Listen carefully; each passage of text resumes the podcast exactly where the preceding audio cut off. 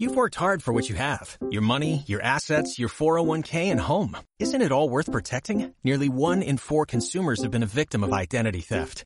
Lifelock Ultimate Plus helps protect your finances with up to $3 million in reimbursement. LifeLock alerts you to identity threats you might miss. And if your identity is stolen, your dedicated US-based restoration specialist will work to fix it. Let LifeLock help protect what you've worked so hard for. Save 25% off your first year on LifeLock Ultimate Plus at LifeLock.com slash aware. Terms apply.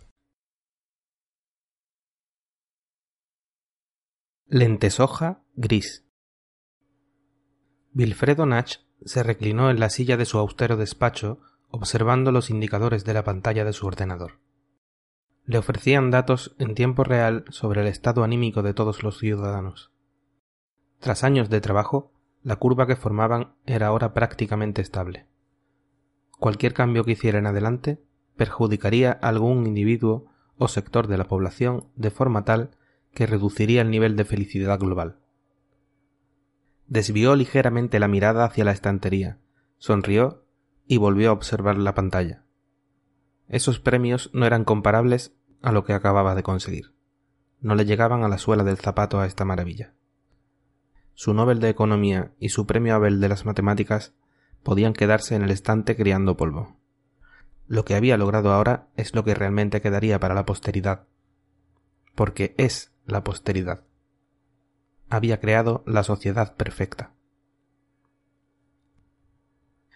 y aquí podemos ver cómo se refleja la soledad del artista. Comentaba el anfitrión, señalando un enorme círculo negro pintado en la pared blanca, sin marco alguno. Transgresor, seguro. Peligroso, evidentemente. Pero profundamente evocador. Menudo racista, le susurró Nelson al oído.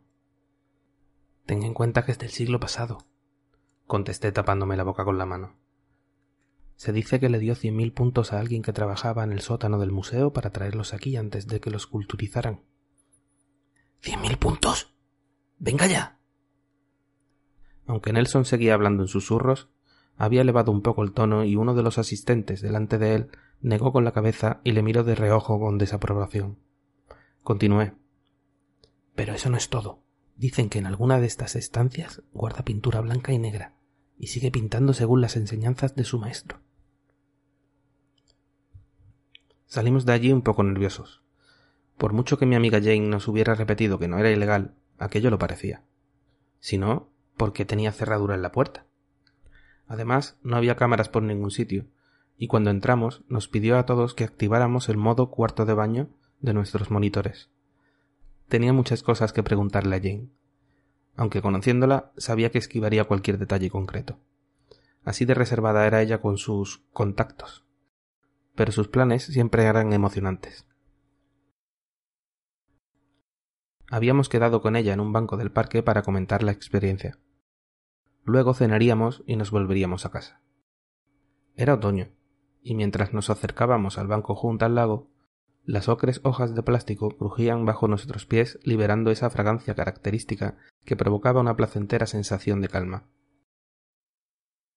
Jane no estaba, así que nos sentamos en el banco. Nelson compró allí mismo un paquete de simupán y la esperamos dándole de comer a los patos. Había uno que no funcionaba bien.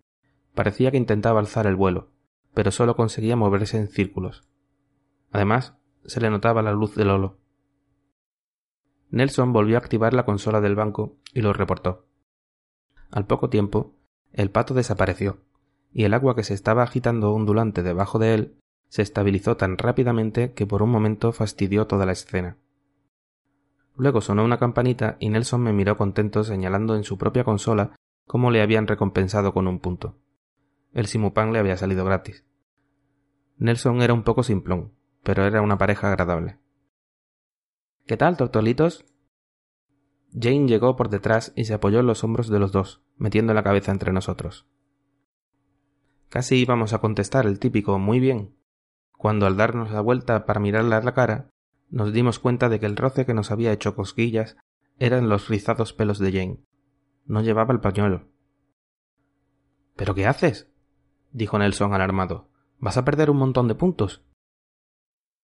No os preocupéis, lo tengo controlado, contestó Jane llevándose un dedo a la sien.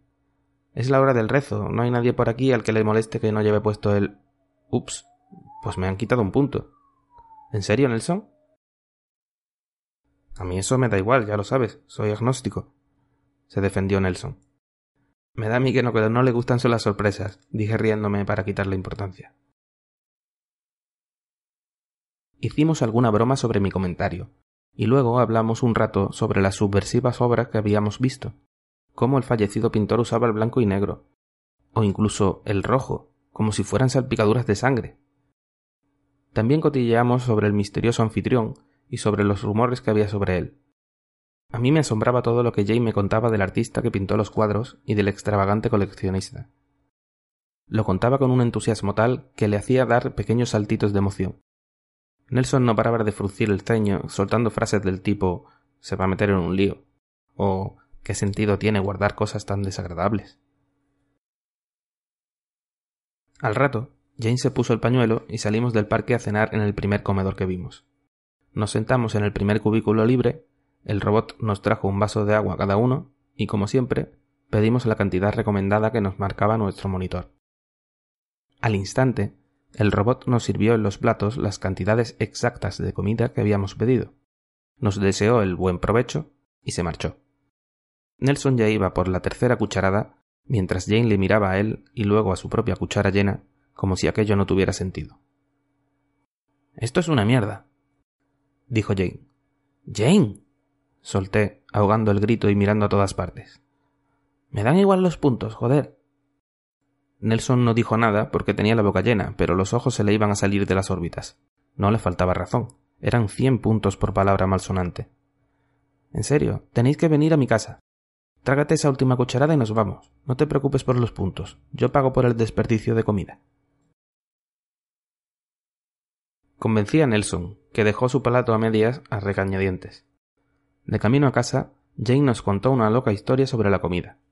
Decía que hacía mucho tiempo comida era una palabra genérica, que hacía referencia a cualquier cosa que hubiera en el plato, pero que no siempre era como ahora. Se comían otras cosas, que tenían olores, sabores y texturas diferentes, pero que como a mucha gente le molestaba que otros comieran según qué cosas, poco a poco se fue reduciendo la variedad de la alimentación hasta que solo quedó la pasta gris que comíamos ahora. Lentesoja gris, decía que era su verdadero nombre. Que era comida, pero que la comida no era solo eso, que eso era un tipo de comida. Que a la gente siglos atrás les parecería insípida, significara lo que significara esa palabra. Sobre todo teniendo en cuenta, dijo, que entonces comían todo tipo de cosas, incluso animales muertos. Cuando dijo eso, pude ver cómo Nelson apretaba los labios y los puños para no estallar. Jane siguió, sin darse cuenta o sin darle importancia. ¿Os acordáis de Parker? ¿El chaval de los rizos tan majo que os presenté el otro día? Pues resulta que es un genio de la técnica. Les modifica los lienzos a los artistas, les piratea, creo que dice él. Y entonces pueden usar los colores que quieran y nunca les culturizan el resultado. ¿Os lo podéis creer? Así puede conseguir las invitaciones para la colección que habéis visto hoy, porque Parker le ha pirateado varios lienzos. Y eso no es todo. En su sótano tiene un montón de cachivaches, todo muy raro, con cables y pantallas por todas partes. A mí, lo que más me llamó la atención del sitio es que tenía plantas en una estantería, con unas tuberías y unas lámparas, y cuando fui a tocarlas, eran de verdad. Me quedé alucinando tocando las hojas y me contó todo esto de la comida y la lentesoja. Según dice, pasó como lo del pañuelo, que por lo visto hace mucho tiempo se podía ir sin él por la calle sin problema. Ya ni nos damos cuenta, pero hacemos muchas cosas por no molestar, casi todo lo que no nos cueste demasiado. Y como a la gente le molestaba que otras personas comieran según qué cosas, en los comedores fueron dejando de servir unas comidas como los animales muertos, a mí también me parece repugnante, luego otras cosas y al final solo quedó la lentesoja. Paradoja de la tolerancia, dice que se llama. La verdad es que tenía sentido, pero a pesar de que no me considero estrecho de miras, no terminaba de creérmelo. ¿A qué se refería con eso de los diferentes sabores? ¿Sería como cuando en secreto, cuando era niño y no tan niño, yo chupaba y masticaba y a veces me tragaba cosas como aquella pequeña flor que creció en un resquicio del alféizar de mi ventana? no iba a reconocer esa vergonzosa experiencia. Tardé años en saber, gracias a Jane, que esa flor no debería estar allí, que era una anomalía. Pero nunca le dije que me la comí. ¿Qué pensaría de mí? Así que tenía que saber más. Necesitaba que me demostrara que lo que decía era cierto, y estaba deseando saber por qué nos llevaba Jane a su casa. Por otro lado, el enfado evidente de Nelson llevaba un rato quitándole puntos a Jane, aunque a ella no parecía importarle. Llegamos a su casa y nos dijo que esperáramos en el salón. Se fue a la cocina y volvió. Nos puso dos herramientas a cada uno en la mesa y se fue. No sabíamos qué era eso. Nelson y yo nos miramos. Él asustado, yo expectante, ambos nerviosos. Escuchamos un timbre, y de la cocina llegó un olor irreconocible, pero atractivo. Jane volvió con dos platos, cada uno con dos cosas marrones humeantes. Coge eso, así. Jane me enseñó, riéndose y cogiendo mis manos, a cortar la cosa marrón. Pincha con el tenedor, lo de tu izquierda, y dale adelante y hacia atrás. Con el cuchillo, ¿ves? Así. Vale, ahora cómete ese trozo. No podría explicar lo que sentí, pero creo que Nelson, al ver mis lágrimas, entendió que era algo que tenía que probar. Le señalé las herramientas, y temeroso, intentó hacer lo mismo que Jane me acababa de enseñar. Ella le tuvo que ayudar a hacerlo, no era un movimiento natural. Cuando se lo metió en la boca y empezó a masticar, le miramos expectantes, esperando su reacción como dos niñas risueñas agitando nuestros puños cerrados. Joder, esto está buenísimo. ¿Qué es? No pudimos contener las carcajadas. Que le dieran a los puntos. Esto era lo mejor del mundo. No habíamos probado nada más estimulante y placentero en nuestra vida. Nelson también lloraba, pero de risa. Cuando nos relajamos un poco, Jane explicó. Es la parte de debajo de una planta, un bulto de la raíz que crece bajo tierra. Se llama patata. Patata.